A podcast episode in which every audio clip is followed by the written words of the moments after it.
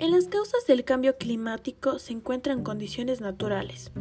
Estas modificaciones en la temperatura y el clima se producen de forma pausada. Pueden necesitarse incluso millones de años para finalizar estos ciclos de calentamiento y enfriamiento. Sin embargo, en la actualidad se suceden en tan solo unos pocos años y en los niveles que hemos alcanzado han significado en otras épocas la extinción de algunas especies. El cambio climático es una realidad. Unos ejemplos de las causas son estas.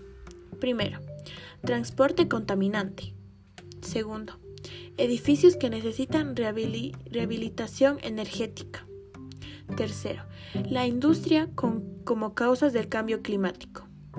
Cuarto, generación excesiva de los residuos.